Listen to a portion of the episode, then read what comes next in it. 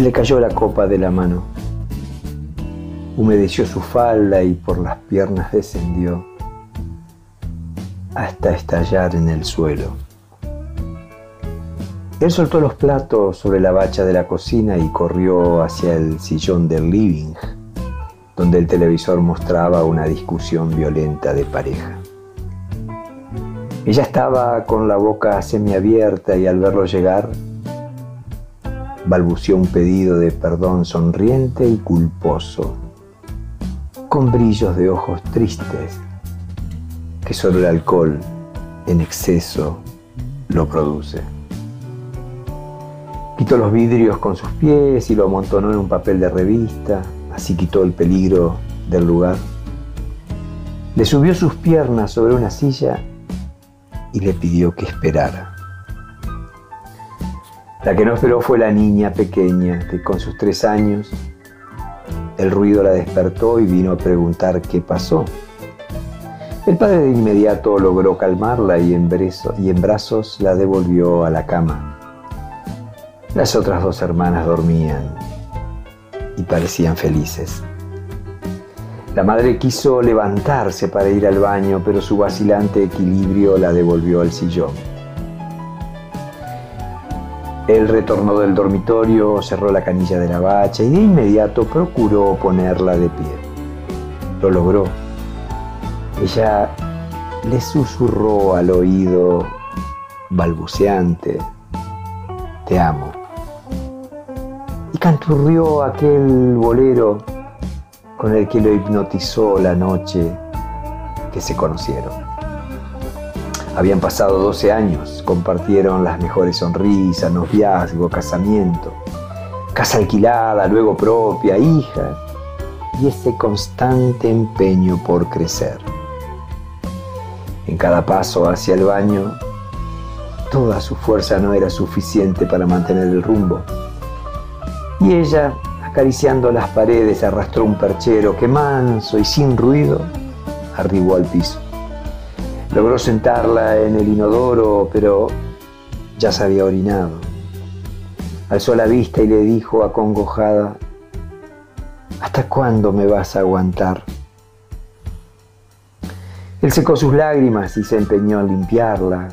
Casi estaba concluida la tarea para llevarla al dormitorio envuelta en toalla cuando al ponerla de pie, el súbito vómito brotó en cascada y se deslizó sobre la camisa, pantalón y la blanca toalla. Quedaron de pie por un momento breve y sin más abrió la ducha, esperó que llegue el agua tibia y la bañera los recibió como invitados especiales. Puso su espalda sobre los azulejos y ella, descubierta, recostada sobre él, rió y jugó con la lluvia sobre sus pechos, luego alzó las manos para provocar un rocío de agua y así salpicar la cara de quien con cuidados extremos la sostenía. Lentamente con destreza de contorsionista, él logró quitarse la ropa, el jabón recorrió los cuerpos y se deslizó prudente por las comisuras.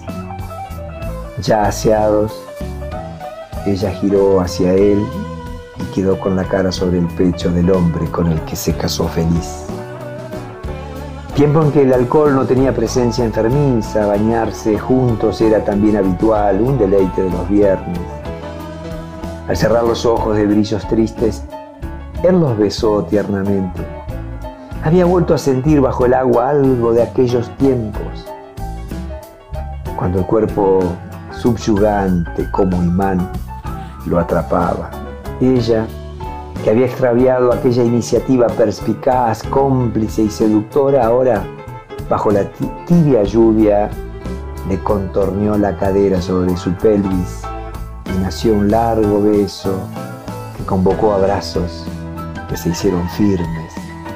Se apretujaron y siguieron besándose con fragor, con un renovado equilibrio marcharon con la humedad en el cuerpo para girar sobre las sábanas de una habitación que había olvidado la costumbre de escuchar quejidos y gemidos exultantes, respiraciones entrecortadas y palabras indulgentes.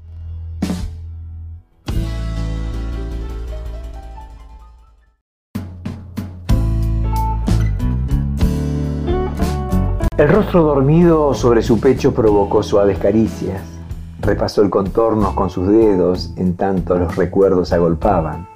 Siempre sintió atracción por ese perfil delicado, sobre todo el hoyuelo fascinante de la cara que en cada sonrisa ella inauguraba. También la escasa cintura, los elásticos movimientos fueron atractivos convocantes. Fue sin duda una mujer atlética, de modelados músculos. Se dijo entre la avalancha de recuerdos, como el de aquella noche que cantó el bolero.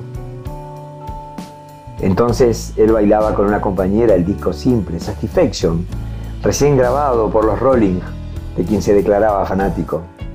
La escuela secundaria ya terminaba y los permisos de salidas para los bailes en casa de amigos incluían las madrugadas, madrugadas extendidas. El tocadisco se detuvo en lo mejor del rock. Hubo silbidos, pero de inmediato sonaron cuerdas de una guitarra como trinos que se dieron paso a una voz dulce que cantó la balada de Manzanero, cuyos primeros versos decía, somos novios, pues los dos sentimos mutuo amor profundo. El ambiente era todo silencio y él sintió que fue atravesado por un rayo eléctrico. Escuchó en el canto el mensaje certero, que ambos sentían el mismo amor. Nunca lo hubiera soñado. Ella visitaba a su tía semanalmente, una vecina del barrio, y sin saludos pasaba por su casa. Desde el primer día le agradó su figura delgada, con perfil esmerado. Nunca supo que era amiga de la compañera con la que bailaba rock. Se entusiasmó al verla esa noche y ese rayo poderoso insertó un mensaje en el que él creyó. La música lenta llegó después del canto y decidido le tomó la mano. Luigi Tenco cantaba Oh capito que te amo. Bailaron con cuerpos apretados, apretados. Las mejillas se rozaban como caricia y con tu timidez los labios se encontraron. Antes de apagar la luz, procurando no moverse, comprobó la placidez de la durmiente. La noche entregó silencios y la quietud no llamó al sueño. Se sintió feliz de reencontrarse con lo que creía ausente, amado en los besos, en las miradas y en las palabras como si estos años de alcoholismo y desidia de su mujer no hubieran existido. Tiempos grises de hogar con ausencia y trabajo exitoso, donde la vitalidad de las niñas no alcanzaban a darle brillo, como tampoco su empeño mitigar la falta de madre. Las peleas por el alcohol dejaron paso a la indiferencia, dejó de reclamarle cambio, dejó de pedirle tratamientos, esfuerzos, esfuerzos por mejorar. Al llegar de la oficina quitaba su corbata y de inmediato a la cocina. Las hijas sumaban entusiasmo al preparar cenas y almuerzos. La madre ya era residente habitual del living con televisor, sin descanso y copas llenas. La llegada al mundo de la última hija nada cambió. Ella no podía dejar de beber y en él los vacíos crecieron. Buscó sosiego en el trabajo, en la cocina, pero Quiso un atardecer que la secretaria del director lo alcanzara a su casa. Lo despidió con un beso cerca de la boca que no pasó desapercibido. Ella sonrió con picardía y él respondió con otro beso sin medias tintas. La conductora quedó tiesa y la puerta se cerró con sonrisas cómplices. Cuando sonó el despertador, se levantó lento y cuidadoso para no despertarla. Ella extendió su mano y lo retuvo, le entregó una sonrisa con hoyuelo franco y le dijo muy despacio, te amo. Y él se estremeció como hacía nunca, como hacía mucho que no le pasaba.